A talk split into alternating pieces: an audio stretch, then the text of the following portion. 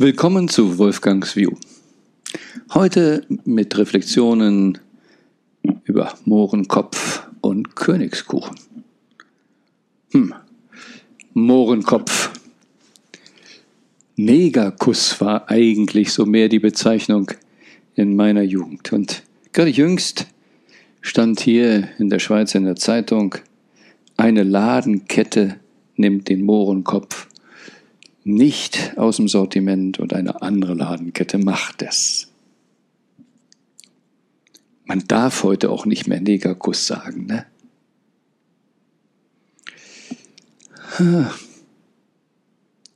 Was man heutzutage alles nicht mehr darf, worauf geachtet wird. Jetzt habe ich gerade diesem Wochenende kurz Formel 1 gesehen, den Start, und da hatten die Fahrer wenn ich es richtig verstehe, alle die Pflicht zu erscheinen und irgendetwas gegen Rassismus zu machen, ähm, entsprechendes T-Shirt zu tragen, beziehungsweise sich gegebenenfalls auch hinzuknien mit dieser Symbolik Black Lives Matters. Und dann knien wir uns um. Diese Symbolik mit diesem weißen Polizisten, der auf dem einen Schwarzen gekniet hat und der dann starb. Und jetzt große Debatte Black Lives Matters. Nun, ich habe schon öfter gesagt, wenn mir sowas begegnet wie Black Lives Matters, es tut mir immer irgendetwas weh. Warum müssen wir dafür überhaupt eigentlich eine Aktion machen? Und wenn wir eine Aktion machen, worum geht es uns eigentlich wirklich, wirklich? Nun, vordergründig sage ich ja immer, es geht doch nicht um Black Lives, was ist mit dem gelben und dem roten Leben? Mit dem weißen sind die Weißen überall auf dieser Welt super dran. Hm. In Amerika gibt es 50 Millionen Menschen, die mit Essensmarken leben. In Deutschland haben wir die Tafel und vieles andere. Aber wenn wir sagen Black Lives Matters, sind wir für etwas? Für was genau? Oder sind wir dabei zu protestieren, einmal mehr gegen etwas? Gegen was nun? Gegen diesen einen Polizisten? Deshalb machen wir auch das Knien. Sind wir gegen die Polizei überhaupt? Sind wir gegen die Weißen? Was ist eigentlich die wirkliche Intention? Bis dahin, das mir zugetragen wurde, da weiß ich nicht, ob es stimmt, aber spricht einiges dafür, dass diese ganze Bewegung gemacht wurde, um dem aktuellen Präsidenten Stress zu machen und es einmal mehr nicht darum geht, was wirklich passiert ist. Denn komischerweise sind ja oft auch die Initiatoren so einer Bewegung nicht diejenigen, die die Familie des Geschädigten am meisten unterstützen.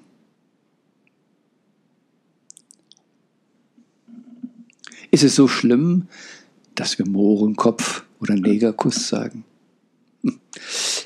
Es ist doch eigentlich immer nur schlimm, wenn wir da eine Anti-Intention dahinter haben. Also wer sind diejenigen, die sich am meisten dafür einsetzen und sagen, man kann doch nicht mehr Negerkuss sagen, das macht man nicht, das ist ein Affront gegen die Neger. Aber sie in Afrika zu 50.000 pro Woche oder Monat umkommen zu lassen, die Lebensbedingungen da unten zu akzeptieren, na, das ist ja nur was ganz anderes. Aber man darf nicht im Supermarkt Negerkuss oder Mauerkopf sagen. Und wie ist es mit dem Königskuchen?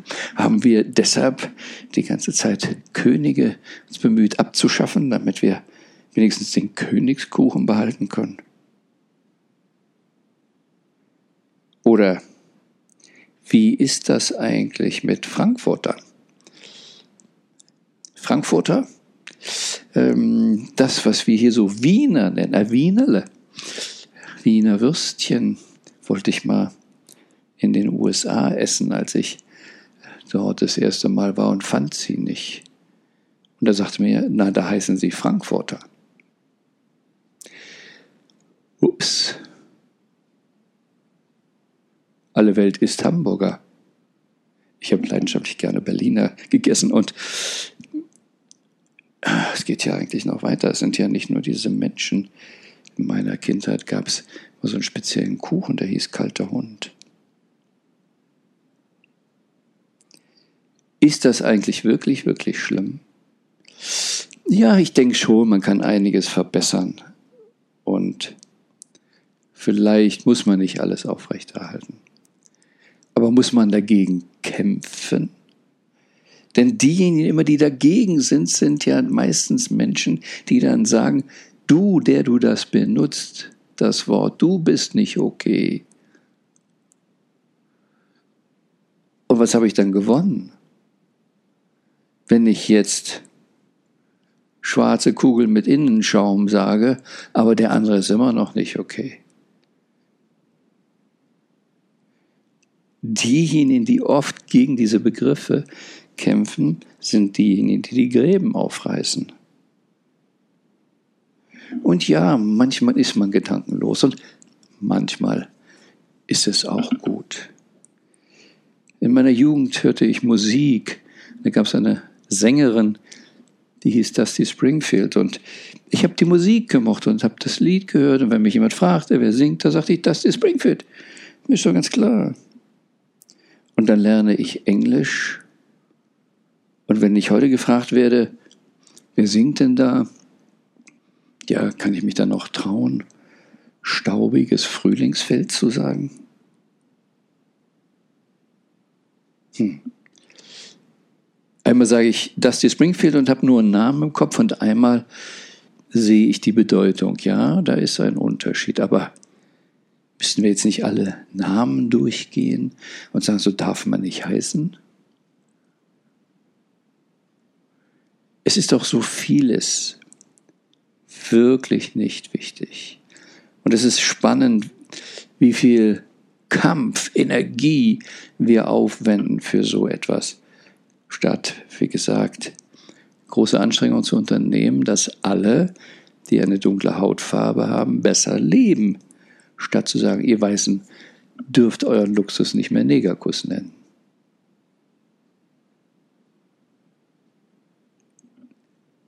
Dann war ich mal in Amerika, da haben die zu den Deutschen Sauerkrauts gesagt. Tja, ist witzig. Aber ist das wirklich so? Essen wir alle Sauerkraut? Sind wir Sauerkraut? Muss ich jetzt antreten und kämpfen? Lass es einfach weitergehen und immer weniger Menschen machen das. Haben wir nicht wirklich, wirklich Wichtigeres zu tun?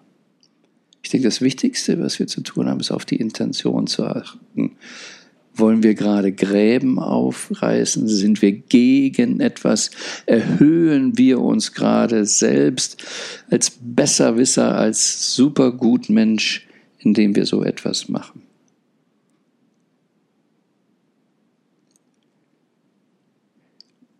Es ist heute tatsächlich schon ein bisschen schwierig.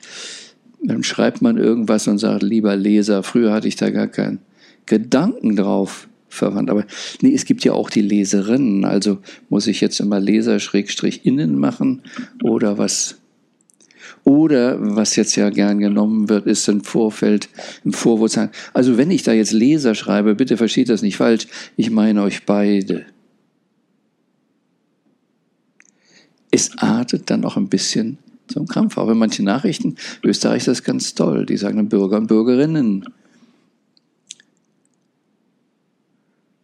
Da haben wir es im Englischen teilweise leichter, die sagen einfach People.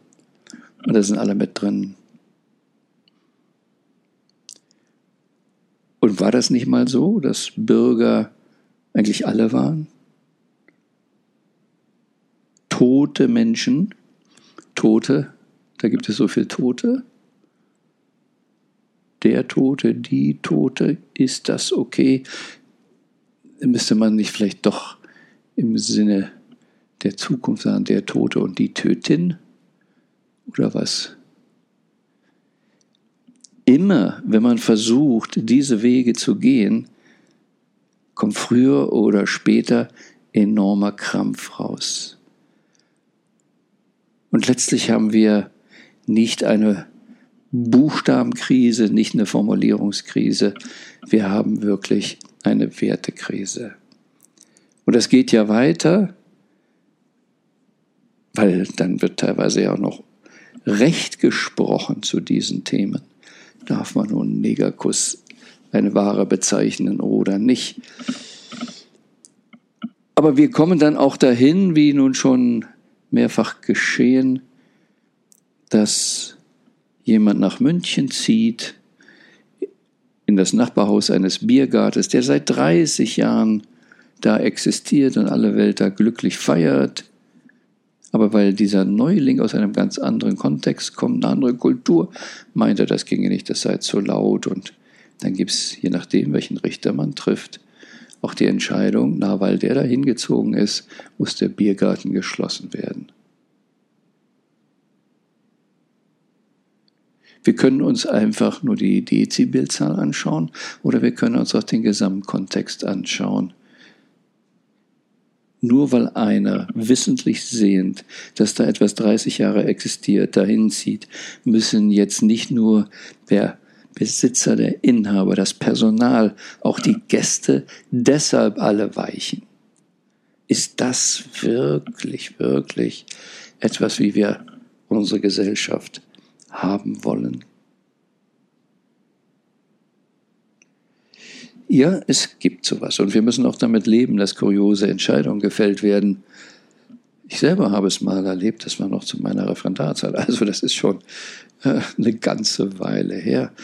Ähm, das ist gute 35 Jahre her, wo dies passierte, dass ich eine Apothekerin vertrat. Sie hatte einer Person, einer Angestellten gekündigt weil sie geklaut hatte. Und die Kündigung musste zurückgenommen werden. Der Richter war überzeugt davon, dass sie geklaut hatte, aber wir konnten nicht exakt nachweisen, weil sie mehrfach geklaut hat, wann sie exakt wie viel geklaut hat. Also alle sind sich einig, da ist eine Person, die klaute mehrfach, aber sie darf nicht gekündigt werden, weil wir nicht genau sagen konnten, wie viel sie in dem und dem und dem Fall geklaut hat. Hm. Ja gut, man kann gegen manche richterlichen Entscheidungen nichts machen, aber worum geht es wirklich, wirklich? Das war vor, vor vielen, vielen Jahren. Und es ist aus meiner Sicht immer krasser geworden. Heute feiten wir um die Buchstaben und dies hauen Gräben auf und sind so auf Geld und Begrifflichkeiten fokussiert und nicht mehr auf das, worum es wirklich, wirklich geht. So achten wir mal an diesem Wochenende und danach auf unsere Sprache, auf unsere Intention.